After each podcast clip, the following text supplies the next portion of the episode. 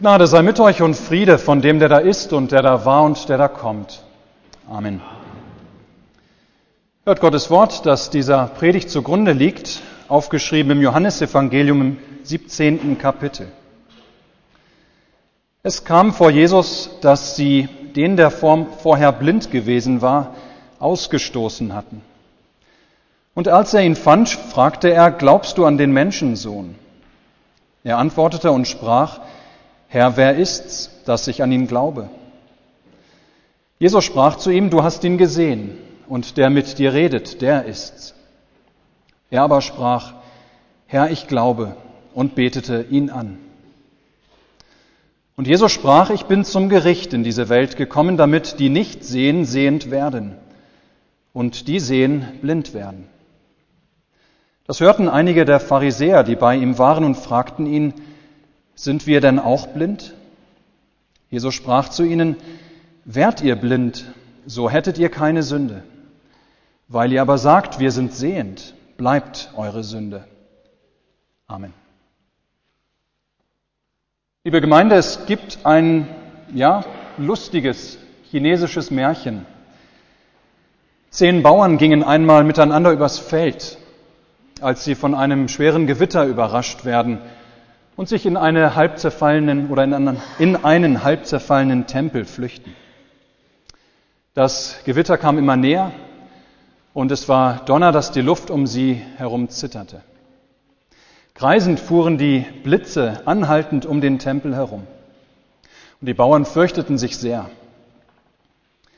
In ihrer Angst dachten sie, dass es ja so sein müsste, dass wohl ein Sünder unter ihnen sei, den der Blitz treffen wollte.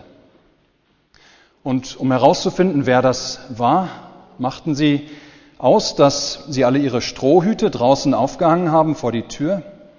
Und wessen Hut weggeweht werde, der sollte sich dem Gericht stellen.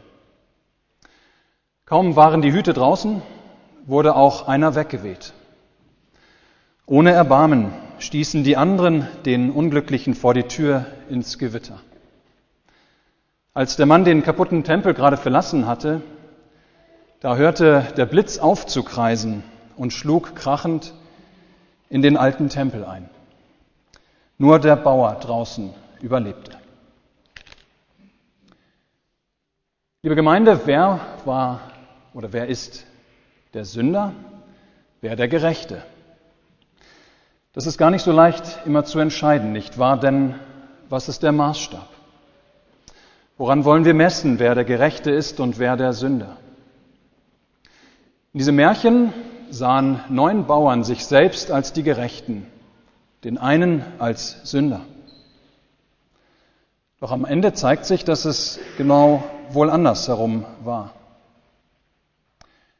Ihr Lieben, wir sind mittendrin in unserem heutigen Predigtwort. Da hörten wir eben von dem, oder hörten wir das Ende der Geschichte von der Heilung eines Blindgeborenen, wie Johannes sie aufgezeichnet hat. In dieser Geschichte geht es am Anfang um einen Blinden und viele Sehende. Aber am Ende stellt sich die Frage, wer in dieser Geschichte tatsächlich blind ist und wer in Wahrheit sehend. Denn ganz so einfach ist das überhaupt nicht. Ja, so wie die Sache mit dem Märchen oder mit den zehn Bauern im Märchen nicht ganz so einfach ist, wie es den Bauern selbst auf den ersten Blick vielleicht zu sein schien. Unsere Erzählung handelt von einem Blinden und vielen Sehenden. Zumindest auf den ersten Blick. Denn es stellt sich heraus, dass es in Wirklichkeit auch hier genau andersherum ist. Ja, in Wirklichkeit ist da in unserer Geschichte nur ein Sehender und viele Blinde. Dabei war der, war der Sehende eigentlich blind gewesen und die Blinden sehend. Ja, so kann das zugehen im Reich Gottes, das so ganz anders ist als die Reiche dieser Welt. Wer ist sehend und wer blind? Was bedeutet es, sehend zu sein und was blind? Darum geht es. Es ist eine Gruppe Pharisäer zu Jesus gekommen. Diese Pharisäer haben mitbekommen, dass er, Jesus, den Blindgeborenen anscheinend geheilt hat. Und wie Jesus diesen Blindgeborenen nun ein weiteres Mal aufgesucht hat, um nochmal mit ihm zu reden. Wer ist sehend und wer blind? Auch im übertragenen Sinne. Für die Menschen damals, und das heißt auch für die Pharisäer selbst, war diese Frage ganz einfach zu entscheiden. Die Pharisäer, natürlich, würde man sofort als Sehende bezeichnen. Denn sie galten als frei von Sünde, weil sie sich an die Gebote hielten und zwar so richtig gut. Ja, sie waren die Sehenden, weil sie sich in den heiligen Schriften besonders gut auskannten und die Gesetze vorbildlich einzuhalten vermochten. Ja, sie waren die Gerechten, sie waren der Maßstab, an dem alle anderen zu messen waren. Der Blindgeborene auf der anderen Seite war nach dem damaligen Verständnis in Sünde geboren, weil er blind geboren war. Das heißt, er war ein von Gott ausgestoßener. Ja, da muss irgendetwas Schlimmes passiert sein, gewesen sein in seinem Leben oder in dem Leben seiner Eltern, dass er blind zur Welt gekommen war. So dachte man damals. Wer ist sehend und wer blind? Auf den ersten Blick scheint diese Frage sehr einfach zu beantworten sein, zu sein. Doch ganz ähnlich den neuen Bauern im Märchen, die den einen hinausstoßen, nur um erleben zu müssen, dass nicht ihm, sondern ihnen das Gericht der Götter gilt. Ja, ganz ähnlich verlaufen die Dinge auch hier in unserer Erzählung. Nachdem Jesus den Mann geheilt hat, und der Blindgeborene erkannt hatte, wer Jesus ist, der, der ihn geheilt hatte, ja, da heißt es von ihm, dass er sprach, Herr, ich glaube. Und Jesus anbetete als Herrn, als Gott. Und dann folgt ein Wort von Jesus an den ehemals Blinden, der nun sehen kann, und an die Pharisäer, die drumherum stehen, und an uns alle. Jesus spricht, ich bin zum Gericht in diese Welt gekommen, damit die nicht sehen, sehend werden und die sehen, blind werden. Und damit deutet Jesus, was hier gerade passiert war. Ja, mit ihm oder an ihm, an Jesus entscheidet sich, ob einer blind oder sehend ist. Der ehemals Blinde gilt nun als sehend. Nicht nur, weil ihm das Augenlicht wiedergeschenkt worden ist, sondern eigentlich, eigentlich, weil Jesus oder weil er Jesus erkannt und geglaubt hat, ihn als Herrn, als Menschensohn, als Retter, der er auch war. Ja, im Glauben oder am Glauben an Jesus wird der ehemals Blinde als sehend offenbart. Er hat geglaubt und erkannt, wer Jesus ist, der von Gott in die Welt als Heiland gesandte.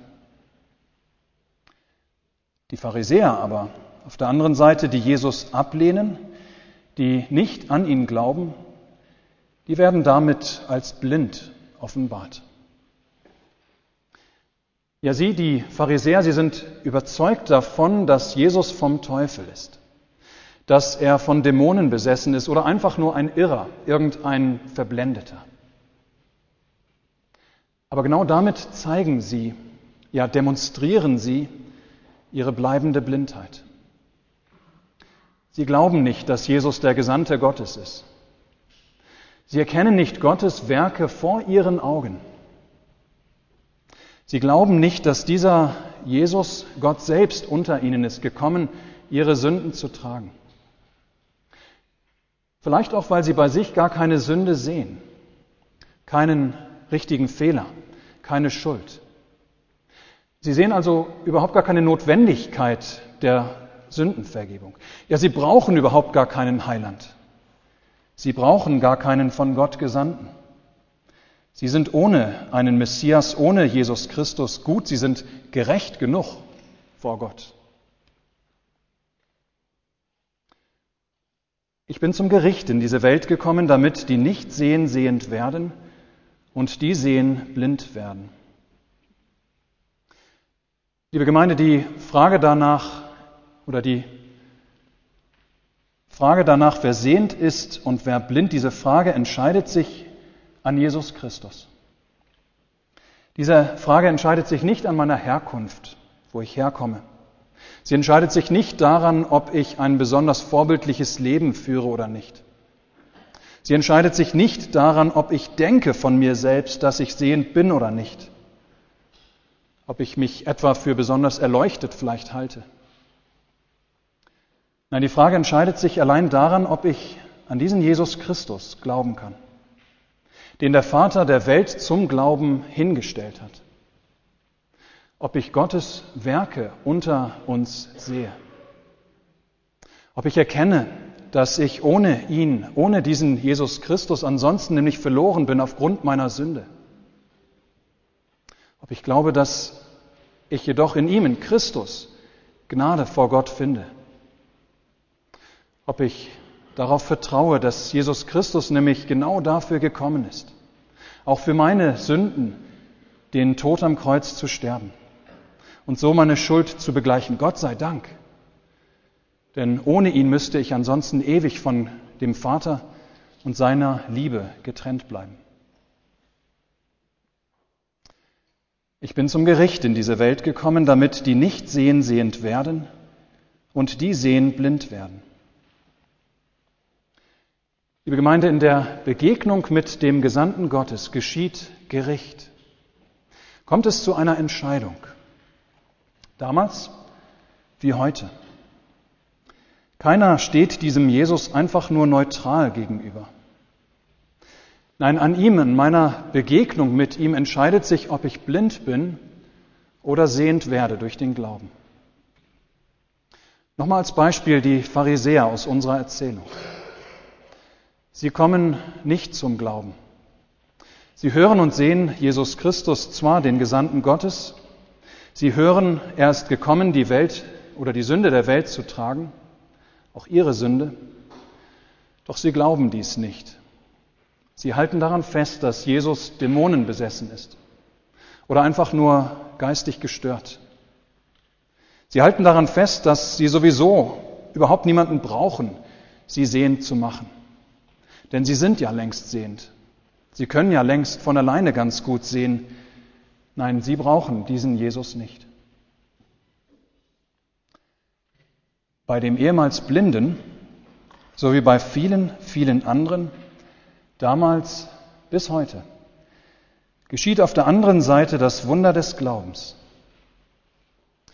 Ja, ihr Lieben, es ist jedes Mal wirklich ein Wunder wo Menschen in Jesus Christus den Gesandten Gottes erkennen, den Sündenheiland, den Retter, der in die Welt gekommen ist, das Verlorene zu suchen und in seines Vaters Reich zu bringen.